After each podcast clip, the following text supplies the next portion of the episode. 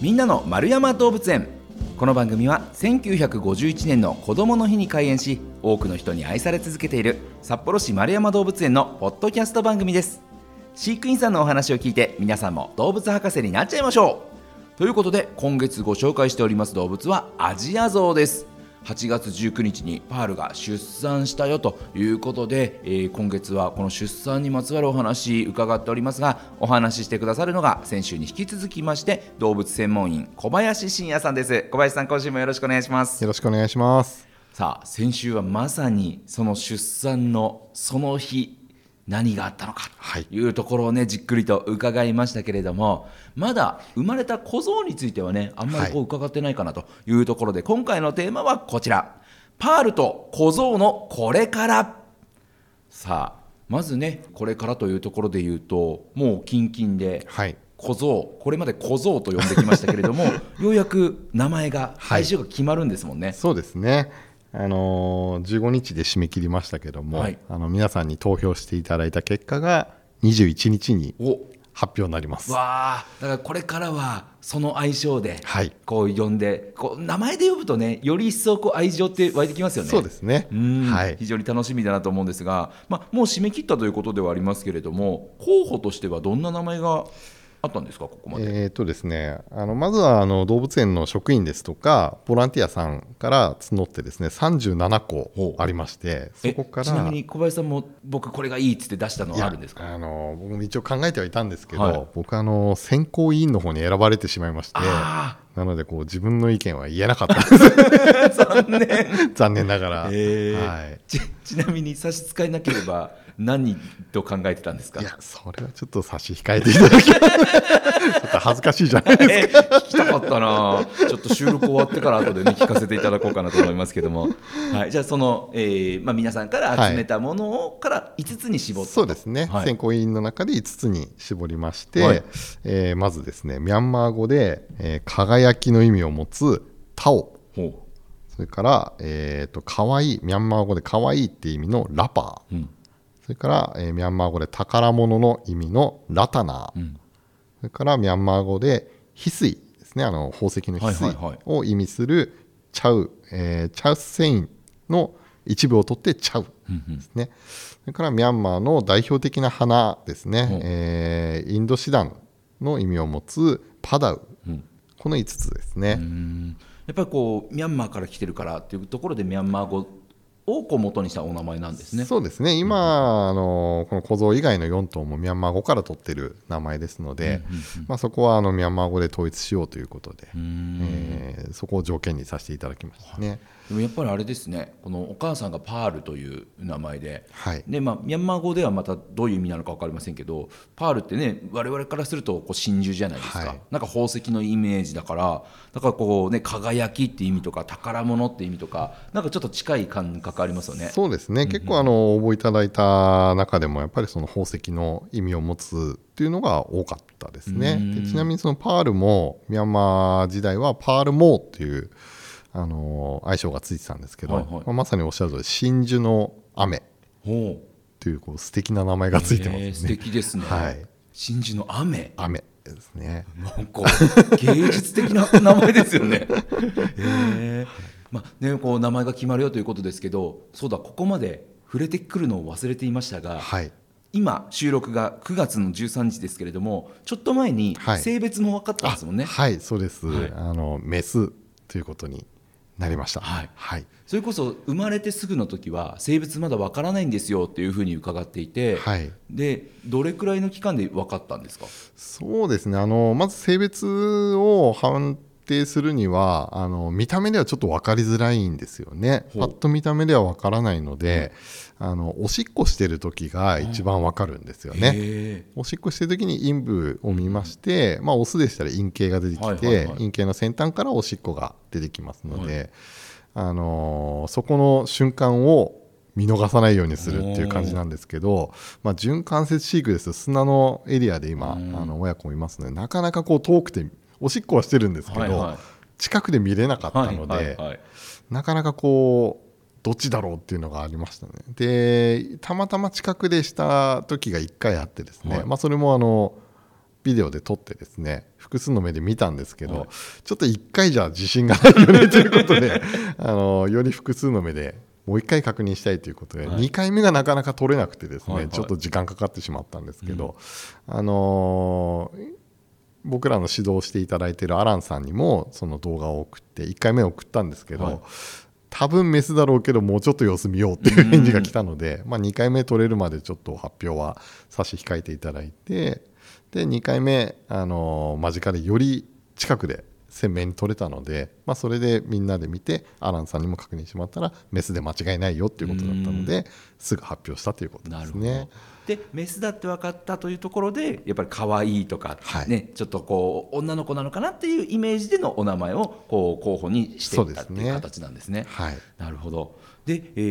ーまあ、今こう順調に育ってるっていうことでいいんですよね。はいそうですね、うん、こう今、まあ、生まれた時って100キロ前後ぐらいっていうことでしたけど、まあ、今収録日の段階では生まれてからまあおよそ1か月弱とい。うタイミングですが、どれくらいになってるんですか、えー、昨日測った時で、えー、179キロですね。かなりえ1か月で、まあ、倍までいかないですけど相当増えるんですね、はい、あのー、生まれて一番最初測った時がパールと一緒に体重計乗ったんですよね、はいはい、で大人用の体重計だったので5キロ単位でしか表示されないんですよねで、まあ、あくまで参考値ですけど110キロって出たんですよね、はいはい、ですけどあのその後1週間ぐらいしてからでしょうかね。あの小僧用のあの1キロ単位で出る体重計に小僧が乗ってくれたので、はい、それで150キロっていうのが出たので、うん、まあ生まれた時もうちょっとあったのかなって110キロって言いましたけど実際にはもうちょっとあったかなっていう気はするんですけどまあそれでも、えー、60キロ70キロ近く増えてますよね。で大体あの小僧は1日1キロぐらい増えると言われてるんですよね。であのお母さんのおっぱいが吸えなくてあの贈用のミルクを哺乳瓶で飲ませるとやっぱりあれは栄養価高いので、うん、結構太るんですけどあれで飲ませても1日1 5キロぐらいっていう文献では書いてあったんですよね。はいはいえー、うちの小僧が今1日2キロぐらいのペースですごいですね。増えてます、はい、えもうあのー、もう完全に授乳だけで今そうですね。ミルクだけですね、はいはいはい、ミルクというかお母さんのおっぱいだけですね、はいはい。すごいペースですね。はい、ね、そんなに出てんだなと思って。ね、でもこう今 SNS でも、はい、丸山動物園のこう SNS で発信されているので動画をね、はい、すごくたくさん出てるじゃないですか。僕も楽しみにすごい見てるんですけど。はいなんかもうものすごいいろんなものに対して興味津々なんですね。そうですね。あの本当に見るものすべてが新鮮なんでしょうね。うん、なのでこう動くものですとか、あのパールが食べてるものですとか、はいはいなんかこう触ってるものとかすべて気になって、うん、自分も真似してね可愛いですよね、はい、まだ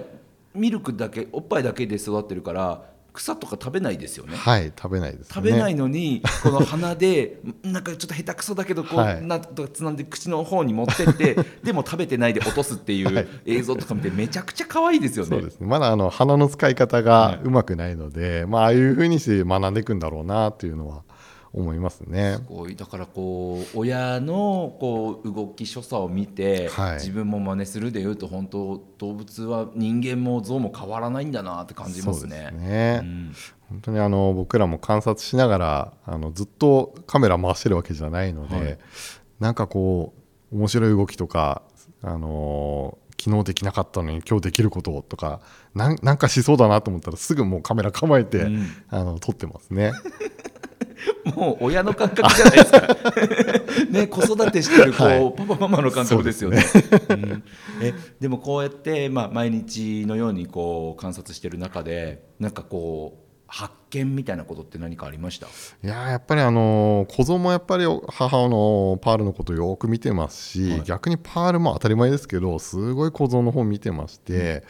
うん、あの例えば何か食べててもチラチラチラチラ横目で小僧の動きを常に確認してたりですとか、あのー、まあ、掃除する時一旦違う部屋に移動するんですけど、うん、そういった時も、まあ、SNS でも上がってましたけど寝ててあの 起きない時とかは起こしに行ってあげたりですとか、あの本当に子育て本当母親ですね、あの出産して急にやっぱりその母性のスイッチが入ったなっていうのが、もう日に日に分かりますねパールの動きが。パールは今回の小僧で初めての子供出産だったんですか？そうです。うん。じゃあこれまでは全くそういうねお母さんという経験ないけど急にやっぱり出産ではい。母になるんですね、そうですね。やっぱりそのウィザンだったっていうのが僕らもあの非常に不安だったところもあるんですよね。その授乳ちゃんとできるだろうかですとか、あの小僧に対してちゃんと振る舞ったりできるのかなですとか、は非常に不安だったんですけどもそういった不安があの一周されましたね。本当にもうできたお母さんで、うん。僕ら何も介入しないで全てパールがやってくれてるというのがうん。今に至ってますね。でこうこう以前伺った時に赤ちゃんが小僧がオスだったら、まあ、ある程度のタイミングで離れるよ。はい。でメスだったらしばらく一緒にいるよっていうふうに伺ってたんですけどこう今後で言うとどれくらいの期間小僧はお母さんと一緒に過ごすことになるんですか？そうですね、あのーまあ、メスだったので、基本的にはあのずっと丸山動物園にはいることになります。あオスだったらもう丸山動物園から別のところに行くそうですね、あのーまあ、スペースの問題もありますし、はいはい。あのー血縁の関係もありますので、はいはい。あのーある程度の年齢いくと、あのー他の動物園の方に移動するということがオスだった場合ですね、はいはいはい。あったんですけど、まあ、とりあえずはメスだったのでそこは安心できたんですけどね。うん。あの今後はやっぱりそのパールとあの親子で、えーまあ、あとはシュティンとニャインも含めてメスの群れを形成するというところですよね、あのそこを目指して、えー進めていきたいなと思いますね。こうシュティンとニャインと,、うん、とパールっていうのは血縁はあるんですか？あ血縁はないですね。ないんですね。血縁はなくてもこうその野生下でも血縁のないメス同士でこう群れを作るものなんですか？あのー基本的には血縁ある群れで、えー作るのはほとんどなんですけど、はいはい。一部やっぱりそういうあの血縁ない、あのーメスも入ったりしてメスは群れを作りますね。ので、あの群れを形成することは可能です。じゃあその群れの中にはい。新たに小僧が入って、で子育てっていうのはこう野生下でいうとみんなで子育てするんですか？それともお母さんだけがやるんですか？あ、あのー野生化ですと周りがサポートして、まあ、はい。はいおばあちゃんですとか、はい。お姉ちゃんですとか、はい。はいおばさんですとか、うんうん あのーそういった像が、あのーしっかりこうサポお母さんをサポートしてみんなでこう子育てしていくっていうイメージですね。え丸山動物園でも今後そういうふうになっていくんですかね？そうですね、あのーシュティンとパールの関係性がちょっと、あのーあんまり良くなかったということで、うん本来だったら今回の出産もシュティンとニャインとパールが3頭いる中で出産というのが一番理想だったんですけど、ちょっとそこがあの叶わなかったので、はいまあ、作越しに見てもらったというところになったんですけどあの今後はあの、まあ、すぐにはできないかもしれないですけどある程度子供が今回の構造が大きくなってきたらあのメスの群れを形成するという、まあ、理想的な形になるように進めていきますね。んでやっぱりまだちょっと早い話かもしれませんけれども、まあ、メスだったということで今後成長していったらまた丸山動物園で新たにこの小僧が出産をするっていうところも考えてはいらっしゃるわけですよね。そうですね、まあ、それの前にあのニャインとシーシュのペアリング今進めてますので、まあ、先にそっちの方があの妊娠する可能性は高いですね。でその後はパールはこれからまだ子育てがしばらく続きますので、ニャインが出産して落ち着いた頃に今度パールが第2子2度目の出産に挑めるように一応計画は進めてますね。ちなみにねこの今回生まれた小僧が何歳ぐらいになったらこの出産ができるようになるんですか？一応、あのー報告では5歳6歳ぐらいでは出産例はあるんですけども、あのーオスの方がどうしても体が大きいですので、あのーなんていうんですか体格差がありすぎてなかなか交尾が成立しないんですよね。うん。なので、まあ、6 5歳6歳でも妊娠したっていう例はあるんですけど、はいはい。それは多分オスも同じぐらいの体格うのん。ケースだったと思うんですよね。はい。なので、あのまあ、いわゆる成成獣のオスはい大人のオスと、おペアリングするとなると、まあ、やっぱり今のニャインぐらいの10歳うんうんぐらいになってくると思いますね、10歳超えたぐらいになります。でもねちょっとまだ僕らが生きてるうちに ねこうパールの孫が見られるかもしれないですよね。可能性はありますね。えーいやそれはまた感無量なんだろうなという気がしますけども、えー今後のねこうパールと小僧としては他にこう何か考えてらっしゃることお予定されてることってあるんですか？そうですね、あのまあ、当分の間はしっかりこう安心してあの育児、パールが育児、それから小僧も成長できるような環境をしっかり整えていくというところが、えー、近々にあのやっていかなきゃいけないところで、まあ、同時にあの小僧の方もあのトレーニングの方ももう少ししたら始めてですね、あのまあ、採血したりですとかさまざまな例えば病気になった場合に投薬したりですとかそういったことを本当に早くできればできるほどあの安心できますので、うん、あのその辺は進めていきたいなと思いますね。でもそれこそお母さんの真似っこ好きだから、ね、お母さんがやってることだったらなんか抵抗なくやってくれそうな気もしますよね。そうなんですよね最近あの、まあ、パールの方は策定ひずめ削ったりですとかあの採血したりはもう始めてるんですけど、はい、あのそういった時も一緒に小僧も同じエリアにいるんですよね。うんうん、そしたらこうパールがやってるのをずっと見ててあの自分もこう策定しているパールネに足を乗せようとしたりですとか あのポートの足出すところとか耳出すところに寄ってきたりですとか、はい、あの本当にパールの真似をしてあのそういった動きしてますので意外とこう進めるのも早いんじゃないのかなって気はしますね、見てると、ね、いいですね。だからこう親がやってる様子見て嫌なことじゃないんだよっていうのを体感として知ってくると、はい、きっとトレーニングも進めやすいし、はい、ね、なんかこうこれまで積み重ねてきたことがまたこう子育て、ね、小僧にも今度生きてくるんだなっていうところで、はい、なんかとても嬉しいですね。そうですね、じゃあもうすでにね、はい、えー、もうご覧になったよという方もきっと多いとは思うんですけれども、はい、まあ、これからねこう小僧とパールと象たちを見に来る皆さんにですね動物園の、まあ、飼育員さん小林さんとしての思いというところもちょっとお聞かせいただいてもいいですか？はい、えー、とそうですね。まあ小僧はあのまあ当然可愛いんですけど、はい、何やっても本当に可愛いんですけど、あの小僧以外の他の像もしっかりあのご覧になっていただいたりですとか、まああの小僧を見てですねあの象たちが置かれている環境のことですとかあのそういったことをしっかりこう皆さんなんか感じ取っていただいてですねあの今後の生活にちょっと注意するところは注意してあの動物たちが過ごしやすいような世界が、あのできるような感じに皆さんもこう協力していっていただけたらいいかなとそういうメッセージ性が構造からあるんだよっていうのをしっかり感じていただければなと思います、うん、ね、ですからこう可愛いなでもきっとみんな守りたいなっていう思いにもなってくれると思うので、はい、その象たちを守るためにどうしたらいいんだろう。じゃあ地球に優しく生きていくことが大事だよねっていうふうにきっと皆さんも思ってくださると思いますから、はい、本当に何度も言いますけれども飼育員さんだけじゃなくみんなで